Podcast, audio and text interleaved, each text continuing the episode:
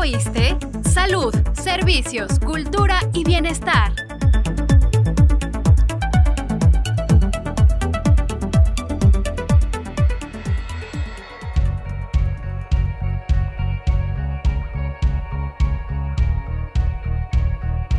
Bienvenido a tu programa ¿Ya oíste? Contamos nuevamente con la presencia de la doctora Sandra Dixon para continuar la conversación sobre yoga.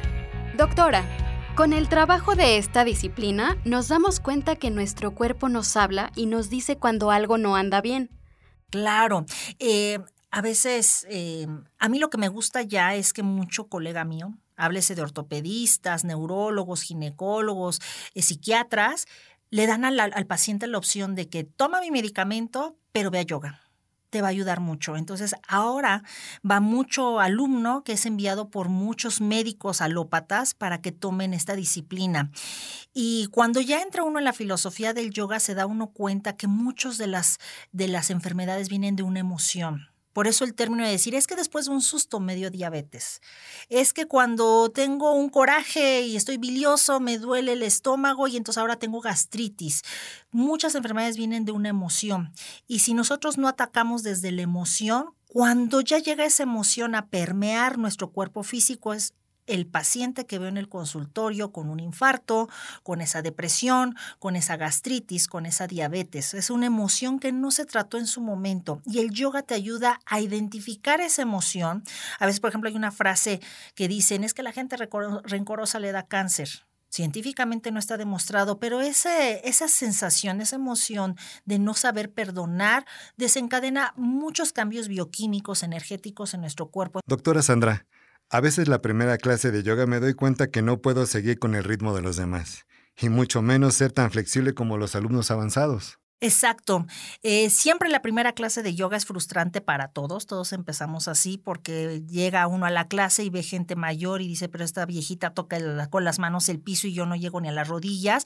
Es normal porque traemos toda esa carga emocional y física de rigidez, del decir no puedo, no quiero, no debo me voy a ver ridículo haciendo las posturas, pero como en la vida todo es constancia, entonces vas llevando tu práctica poco a poco y sí, se llegan a hacer esas posturas que no es el fin. El fin del yoga no es hacer la postura más estilizada. Había un gran maestro de yoga que era Yogi Bayan que decía, si vamos a juzgar al mejor yogi por las posturas tan difíciles, pues los mejores yogis serían los cirqueros. Y no, es los cambios que lleva el yoga, que vas viendo que ya no reaccionas con violencia, a un reclamo y a un claxonazo en el carro, por no decir la mala palabra, que ya no me enojo tanto con la pareja, que ya no me enojo tanto con los hijos, que ya en el trabajo disfruto más la relación de mis compañeros. Eso es el yoga. No es el fin hacer las posturas, que sí, que tiene un gran beneficio físico, claro que lo tienen, y cada alumno va a su nivel a su cuerpo, lo que va pidiendo sin violentarlo, va llegando a un nivel, pero más que el asana es todo lo que conlleva atrás. El yoga va permeando en una forma tan sutil que va beneficiando tu forma de actuar y correlacionarte con todos y te vas sintiendo en tu cuerpo mucho más sano, más flexible, porque también lleva al saber comer bien. Y entonces eso se refleja pues en que soy más flexible, soy más ágil, soy más ligero, un cuerpo más estilizado. ¿Se puede utilizar el yoga como un método terapéutico para rehabilitar a pacientes con traumatismos? Hay un yoga especial que se llama yoga eh, restaurativo y terapéutico. Tiene que darlo un maestro especializado, no cualquier maestro de yoga. Es como la medicina, hay también sus especialidades.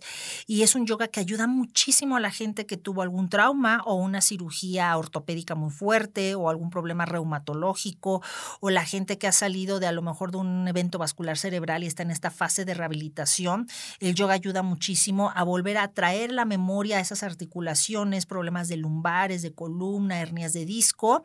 Ayuda mucho porque se hace con aditamentos, son salones acondicionados que ayudan a esa rehabilitación física para ese paciente. Y entonces, junto con su terapia, que a lo mejor lleva en algún centro, el manejo con su médico reumatólogo, ortopedista, neurólogo, le va a ayudar mucho a que vuelva a tener esa motilidad. Se ha utilizado el yoga como un método para sanar aquellos duelos o emociones negativas en los pacientes. Una de las filosofías del yoga es el desapegarnos, el desapego. Es muy difícil.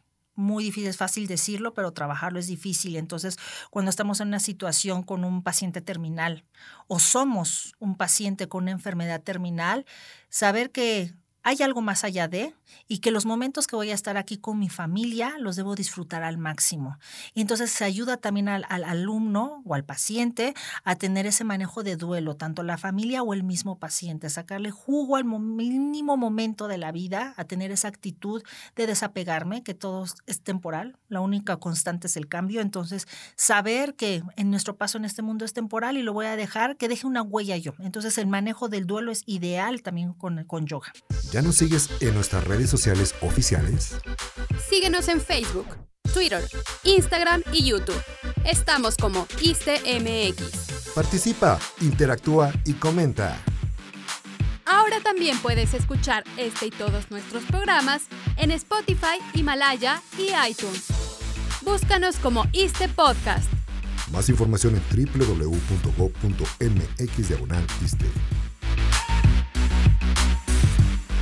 Doctora Dixon, ¿a qué paciente les ha recomendado practicar yoga? Por ejemplo, a veces hay pacientes muy ansiosos, a veces el paciente pues tiene enfermedades crónico-degenerativas o tienen depresión o tienen los efectos de los medicamentos, a veces traen una farmacia encima y entonces sí me gusta darle la opción al paciente de que practique yoga, meditación, entonces trato de orientarlos en lugares que pueden ir, no necesariamente cosas particulares porque a veces son caros, pero sí a veces hay casas de cultura donde hay muy buenos maestros de yoga, eh, a veces hay eh, en internet algunas opciones de clases de yoga cercanos a tu domicilio, pero sí me gusta darle la opción al paciente de que puede complementar su manejo sin suspenderlo con el yoga. Dentro de lo que es eh, la OMS, ahora ya mete el yoga también como estas medicinas integrativas que antes le poníamos el sufijo de que eran cosas alternativas. No, yo creo que todas estas terapias, la OMS ya lo menciona como medicina integrativa y dentro de ellos está el yoga, la respiración y la meditación. Entonces, pues sí me gusta ver si un paciente está con esa depresión, pues incitarlos, invitarlos a que practiquen yoga y meditación y que empiecen a ver los cambios poco a poquito en su persona. Generalmente tenemos esta idea de que las clases de yoga son muy costosas. ¿Esto es cierto? Exactamente, tristemente en Occidente, no en México, en Occidente el yoga se ha hecho como un artículo de lujo y eso sí yo lo critico mucho porque el yoga es para todos. En India se puede practicar simplemente en un tapete sin ser de ninguna marca, en un tapetito hecho a mano o a veces directamente en el piso, con la ropa más cómoda, pero pues en Occidente la mercadotecnia nos jala y entonces pues si no lo haces con tal marca, con tal tipo de marca de tapete de estas deportivas carísimas y si no vas a una escuela donde te cobran caro, quiere decir que el maestro si me está regalando la clase no sabe. Hay que saberle buscar, hay opciones a veces en internet de buscar escuelas de yoga y uno va a empatizarlo luego con el maestro, decir, este nada más quiere mi lana o él sí me va a ayudar. Entonces, a uno hasta lo siente, pero hay muchas opciones donde son a veces clases gratis. Hay lugares, por ejemplo, aquí en la Ciudad de México, en los viveros, donde dan clases gratis. Hay una gran maestra de yoga que también da clases en Ciudad Universitaria, en los jardines botánicos, los domingos en las esplanadas del MUCA y eso, donde son clases gratis. Y la maestra es de un gran nivel. Hay muchas opciones en algunos parques, en viveros hay, en Seguay, hay muchas opciones, sin ir a ir a pagar una mensualidad que a veces pues sí abusan, pero la opción hay muchas gratis en casas de cultura, saber que el maestro de una muy buena clase de yoga con costos de clases de 50, 60 pesos la hora, hora y media. A veces hasta gratis. Doctora, denos recomendaciones finales sobre el yoga. Pues como médico yo recomiendo el yoga no está peleada la medicina, al contrario, yo creo que es una buena adyuvante en tu tratamiento de cualquier patología, desde niños, desde embarazadas, eh, gente mayor, para todos es el yoga. El yoga no es una religión, el yoga es una forma de vida, una forma de cambiar el chip que tenemos en la mente. Y decía por, por ahí una frase de su santidad Dalai Lama, que si cada niño de ocho años a estas alturas meditara, en tres generaciones cambiaríamos al mundo. Doctora Sandra Dixon, Gracias por la plática sobre el yoga. Muchas gracias por la invitación. Y gracias a todos ustedes por escucharnos. Esta fue una producción de la Unidad de Comunicación Social del ISTE. Se despide de ustedes. Berenice Moreno. Y Saelín Fernando. Y recuerda, tu bienestar es primero. Hasta la próxima. ¿Ya oíste? Salud, servicios, cultura y bienestar.